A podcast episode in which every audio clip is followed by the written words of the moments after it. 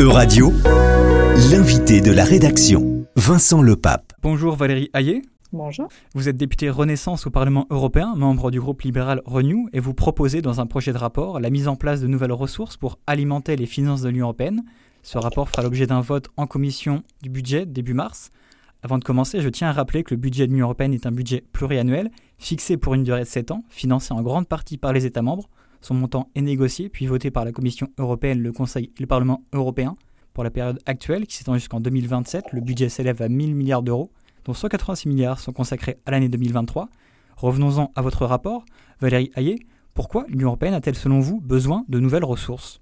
Pourquoi on a besoin de nouvelles ressources? Parce qu'on a besoin de soutenir notre budget européen. Il y a d'abord une raison politique. En fait, on voit bien qu'on demande de plus en plus à l'Europe pour le pacte vert, pour la constitution d'une véritable défense européenne, par exemple. Et plus on demande à l'Europe, plus il faut de moyens. C'est à peu près, euh, c'est assez logique. Euh, or, on voit bien qu'à chaque fois qu'il faut négocier le budget pluriannuel, eh bien, chacun fait ses comptes d'apothicaire et les États rechigne à mettre la main euh, au portefeuille pour contribuer au pot commun. Donc, il y a ce premier objectif. Et puis, le deuxième objectif qui est un peu euh, mathématique, je dirais, c'est que il y a trois ans, quand on a lancé le plan de relance inédit après la crise sanitaire, on s'est engagé à ce que pour rembourser l'emprunt, euh, les Européens ne soient pas mis à contribution. On s'est engagé à ce que la charge de l'emprunt ne soit pas, ne pèse pas sur les Européens et donc à avancer sur les ressources propres. Or, en l'état, avec les ressources propres qu'on a créées jusqu'à présent, c'est la taxe carbone aux frontières, euh, les recettes du marché carbone européen, c'est euh, la taxation des 100 plus grandes multinationales. Au total, euh, ça nous fait, en termes de recettes, entre 8 et 10 milliards d'euros par an. Or, à partir de 2028, il faudra rembourser entre 15 et 20 milliards par an. Donc, il nous faut de nouvelles recettes pour abonder le budget européen et nous permettre d'être en capacité de rembourser cet emprunt dans le cadre du grand plan de relance européen. Et dans quel euh, état sont les finances de l'Union européenne actuellement? C'est difficile parce qu'en fait, vous l'avez dit, 1000 milliards d'euros pour 7 ans, à la fois ça paraît beaucoup et, c'est rien. Euh, c'est 1% du PIB européen euh, et, c'est très très insuffisant compte, tenu des, défis qui sont devant nous. Donc je crois qu'il faut qu'on soit ambitieux. C'est euh, classique que le Parlement européen demande plus d'argent, que les États rechignent, mais je crois qu'il y a une évidence aujourd'hui. on attend toujours plus de, de l'Union européenne. Il faut que on mette plus d'argent sur la table parce qu'on a des défis qui sont communs.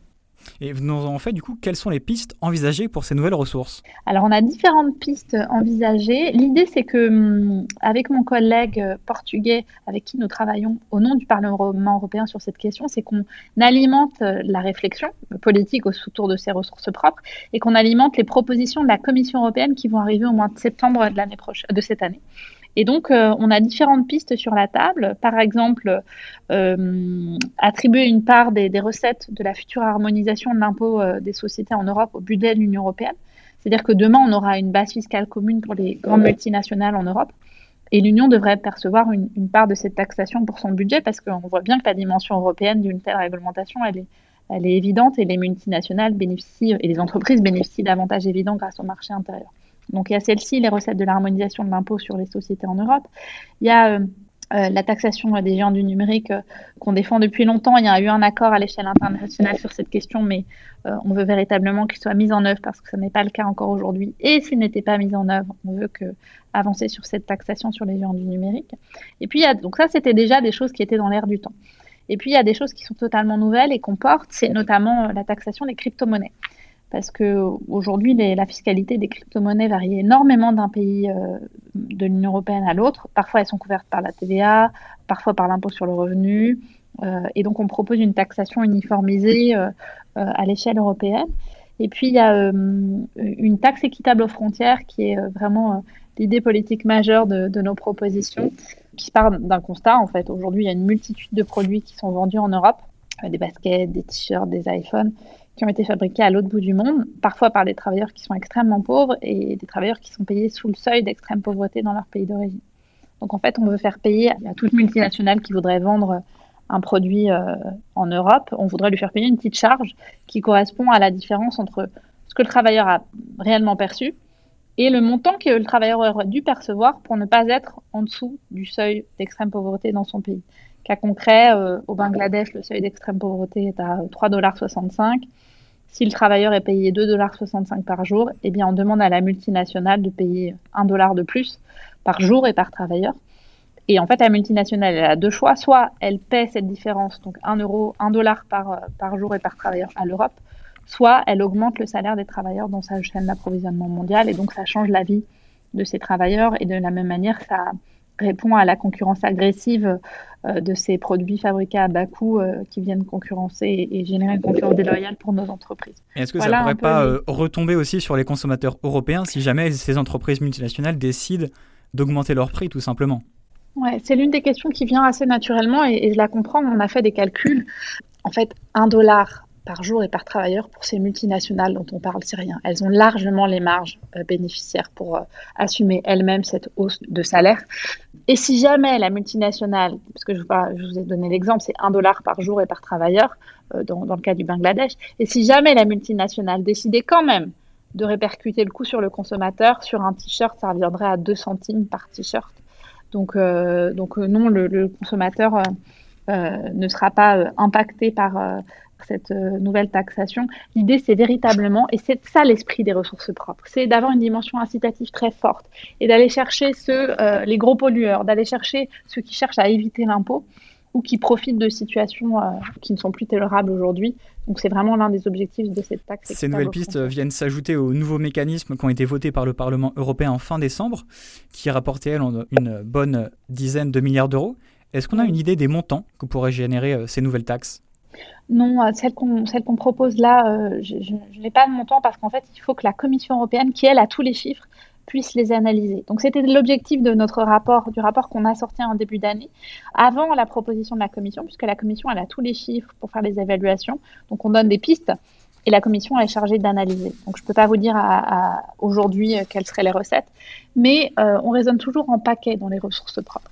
Euh, on a parlé de la taxation des géants du numérique, euh, de la, des recettes issues de la taxe carbone aux frontières, de la, des recettes issues de la révision du marché carbone. Tout ça, par an, ça fait 8, entre 8 et, 10 milliards d'euros. Donc demain, si on met en place, euh, par exemple, une taxation des crypto-monnaies en fonction des, modalités, on sait que ça peut rapporter potentiellement beaucoup, beaucoup d'argent. Il y a d'autres recettes qui rapporteront moins d'argent. Je pense que la taxe équitable aux frontières, par exemple, rapporterait moins d'argent mais c'est euh, la, logique de paquet qui doit privilégier dans ce cas-là. Mais il y a aussi toutes les dépenses qui ont été engendrées par les crises. Ces nouvelles mesures seront-elles pour autant suffisantes pour faire face euh, à ces dépenses euh, de crise? Il y a les dépenses de crise, il y a l'alimentation du budget européen. Aujourd'hui, le budget européen, il est alimenté essentiellement par les contributions nationales, c'est-à-dire les chèques que les États font chaque année euh, et tous les sept ans euh, au budget commun. Donc ces contributions nationales, elles ont vocation à perdurer encore, mais au fur et à mesure, moi je souhaite qu'on augmente le budget européen et que la part des ressources propres soit de plus en plus importante.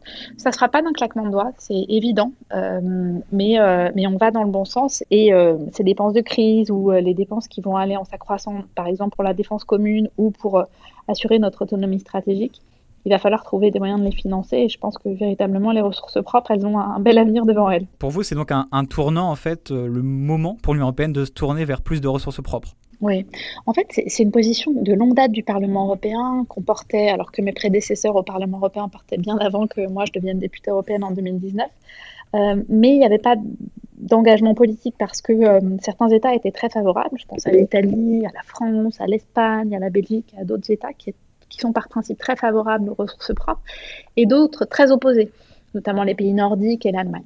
Et en fait, avec euh, le plan de relance qu'on a lancé en 2020, on a aussi pensé au remboursement. Et ça a été l'occasion d'avancer sur les ressources propres parce que ces pays qui, par principe, étaient opposés, ont reconnu l'avantage et l'intérêt des ressources propres parce que, euh, bien sûr, on, emprunte en commun, mais il faut aussi penser au remboursement. Donc oui, on est à un tournant aujourd'hui euh, dans la construction européenne et dans l'affirmation d'un budget européen fort avec les ressources propres. Et enfin, on, l'a vu avec le Covid, la guerre en Ukraine et la crise énergétique cet hiver, à quoi s'ajoutent les énormes incendies de forêt liés au changement climatique de l'été dernier. Est-ce qu'il ne serait pas pertinent de mettre en place un budget spécial dédié aux crises? Celles-ci se, multiplient, comme je viens de l'énumérer. Bien sûr, oui, oui. Mais en fait, notre problème, c'est que le budget, il est dans un carcan. On négocie un budget tous les 7 ans, puis après, on négocie un budget annuel dans ce cadre, dans le cadre de ce budget pour les 7 ans. Et notre budget actuel, il n'est effectivement pas euh, armé pour répondre à des crises. On a très, très peu, euh, on a un peu d'argent de côté euh, dans les réserves pour répondre aux crises, mais c'est très, très insuffisant.